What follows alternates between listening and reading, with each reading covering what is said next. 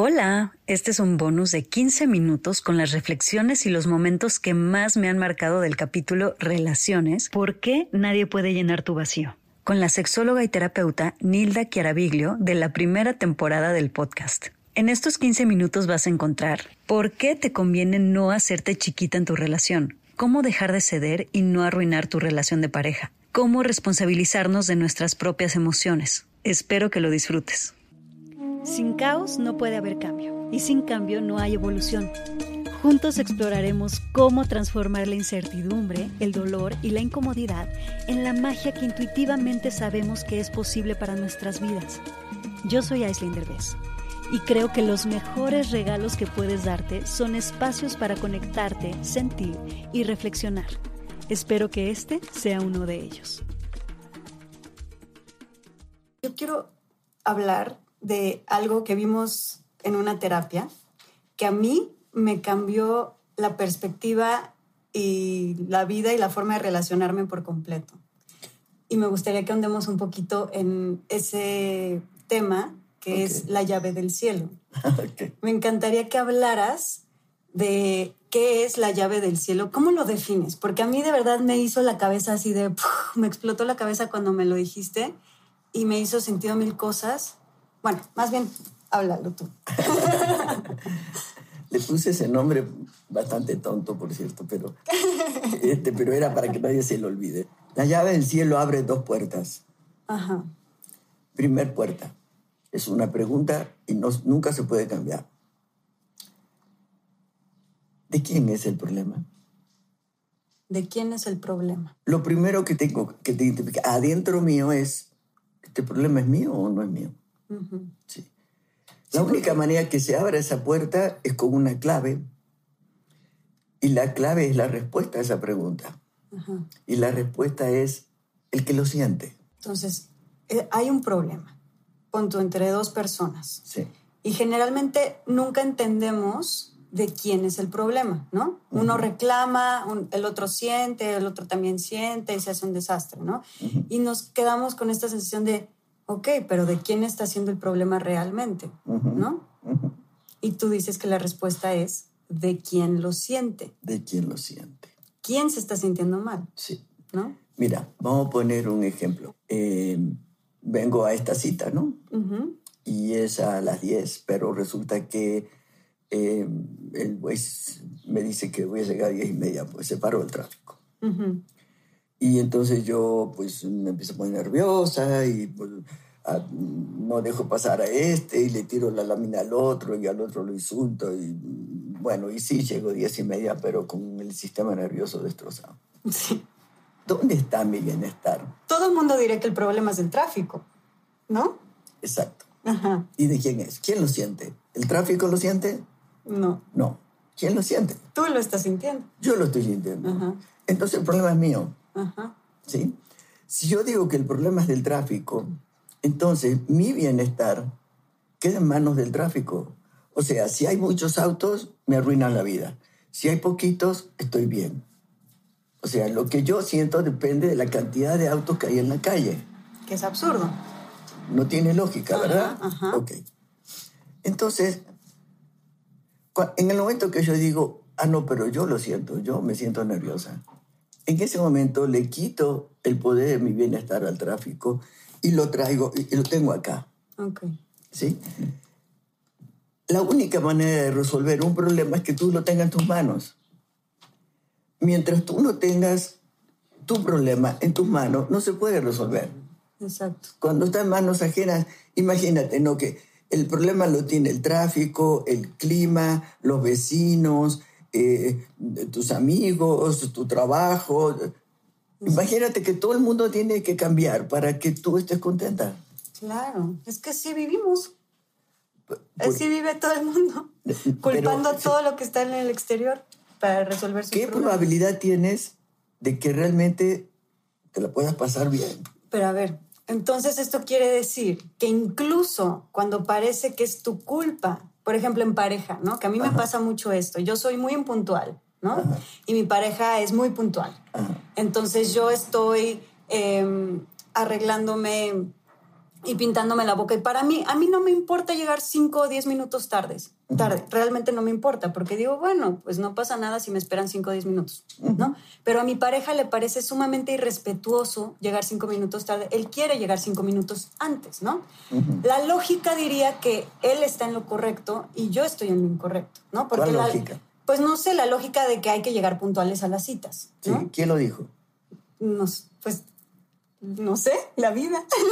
Ese es el problema. Pero entonces aquí el punto es que mi, eh, que mi pareja se está enojando y me está diciendo, es que siempre llegas tarde y no puede ser, eres una impuntual. Y se empieza a enojar y yo por dentro estoy así como de, ¿por qué se pone así? Yo no me importa llegar cinco minutos tarde, pero al final termino yo cediendo, no me termino de maquillar o me voy maquillando en el coche toda mal y termino haciéndolo porque yo creo que lo correcto es llegar temprano, aunque a mí no me importaba llegar cinco minutos tarde y terminó haciendo lo que él dice que debí de haber hecho, cuando él es el que se puso mal. Él es el que se sintió enojado y mal. Ok. Ay, ¿qué pasa? Ok.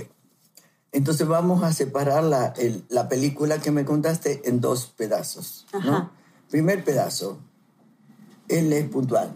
Ajá. No, tú no. Ajá. Ok. Entonces, yo veo que él se está poniendo mal, y me digo, agarro mi llave, ¿no? Y digo, ¿de quién es el problema? ¿De quién es el problema? De quien lo siente. En este caso, él, es el que está sintiéndose enojado, desesperado, porque no estamos siendo puntuales. Ok. Entonces yo lo miro y le digo, amor, eh, hazte caso. Ve a la hora que tú crees correcto, yo te alcanzo. Sí. Entonces, casi casi dejar, decirle, tú vete en un coche o agarra un Uber, te vas a la cita, llegas cinco minutos antes y yo me termino de pintar y me voy en otro coche o agarro otro Uber y llego cinco minutos después. Claro. Eso sería lo... Ya. Ahora viene el otro pedazo de la película. Ajá. ¿No? Como él está ahí, dale, dale, dale, ¿no? Cuchillito al palo, ¿no? Entonces, tú te pones nerviosa porque él está nervioso. Exacto. Y entonces ya... Ya me empieza a afectar a mí y ya lo empiezo a sentir. La pestaña de, de, un ojo te queda distinta de la pestaña del otro ojo. Y entonces este, la que se pone mal eres tú. Claro. ¿Y quién es el problema? Mío, porque yo ya lo sentí. En el momento en el que yo lo empiezo a sentir, se convierte también en mi problema. Okay. Entonces yo tengo que resolver esa parte. Ajá. De por qué me afecta lo que él me está diciendo. Ok. Y ahí puede haber, voy a meter contigo. Ajá. Ahí puede haber una creencia muy cultural, ¿sí? Y es que las mujeres tenemos que hacer felices a nuestros hombres. Claro, totalmente.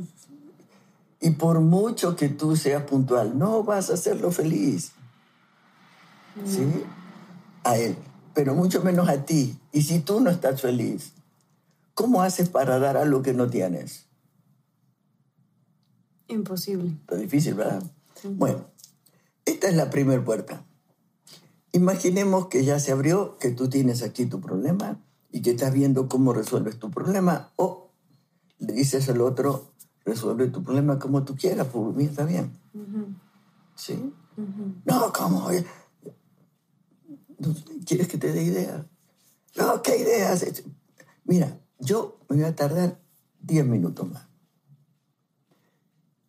Si puedes hacer algo, si no... Vete. Vete. Y yo te alcanzo. No, ok.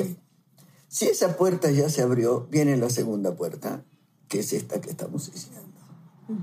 ¿Quién resuelve el problema? La clave.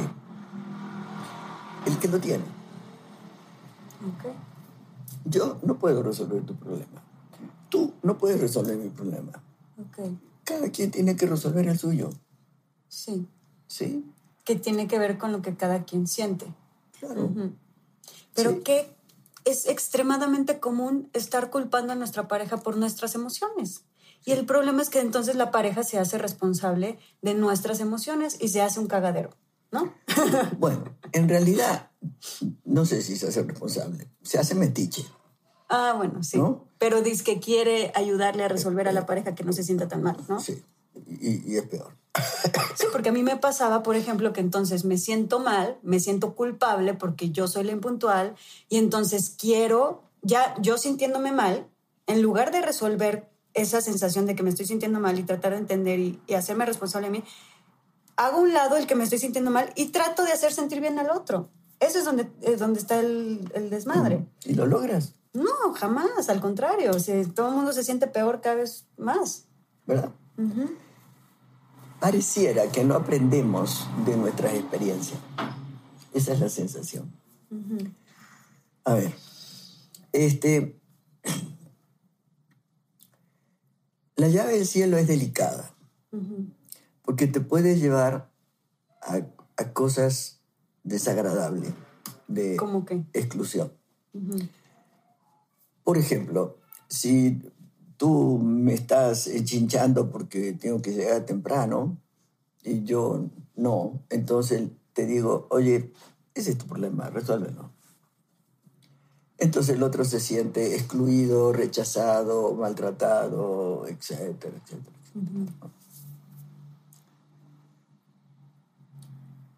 ¿Cómo se tiene que usar con amor la llave del cielo? Exacto es decirle al otro, mi amor, te he visto resolver problemas mucho más difíciles que este. Tengo la absoluta confianza que vas a poder resolver este.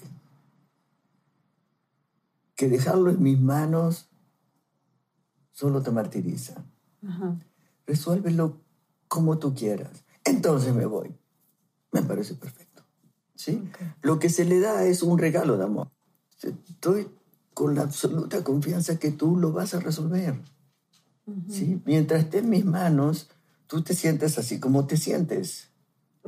¿sí? Entonces resuélvelo como tú quieras. Sí. Pues no te voy a esperar nunca más. Me parece perfecto. Me parece perfecto. Pero ¿Por qué te... te tiene que esperar? O sea, no hay ningún motivo por el cual te tenga que esperar. Pero es que si te fijas, estamos tan acostumbrados a estar cediendo en la pareja y estar juntos para todos lados como muéganos, ¿no? Y entonces estamos todo el tiempo jaloneando al otro de que haga lo que a mí me gusta y yo hago lo que a ti te gusta, lo cual, pues, pensamos que eso es amor, pensamos que eso es vivir en pareja y creo que, pues, no tiene nada que ver. Quiero hablar de algo que me parece sumamente importante, tocando este tema de la llave del cielo y la responsabilidad y todo, que tú siempre me dijiste, bueno, y lo dices en tus talleres, em, quitar el me ah, en las conversaciones. ¿Podemos ahondar tantito en eso? Que es tan importante. Mira, yo creo que esto es mejor este, al revés. Ajá. Tú dime, em, mi marido me grita. Mi marido me grita. Quítale el me. Mi marido grita. ¿Qué sientes? Pues ya no me siento tan víctima. Ya no siento que es personal contra mí. Siento que es algo que él hace porque quiere. ¿No? Sí. Pero generalmente siempre es, está gritando, me está gritando a mí. Sí. Ajá. Una frase de todos los días. Ajá. Él me hiere. A ver, si, si tú llegas y me dices, hola Nila, y yo te hago así, me dolió, tengo una herida. ¿Qué me dolió? ¿Mi herida o tu mano? Tu herida. Mi herida, te precede. ¿Sí? A nadie nos hiere. ¿Sí? Tú no me heriste, tú hieres. ¿Sí? pero no me heriste.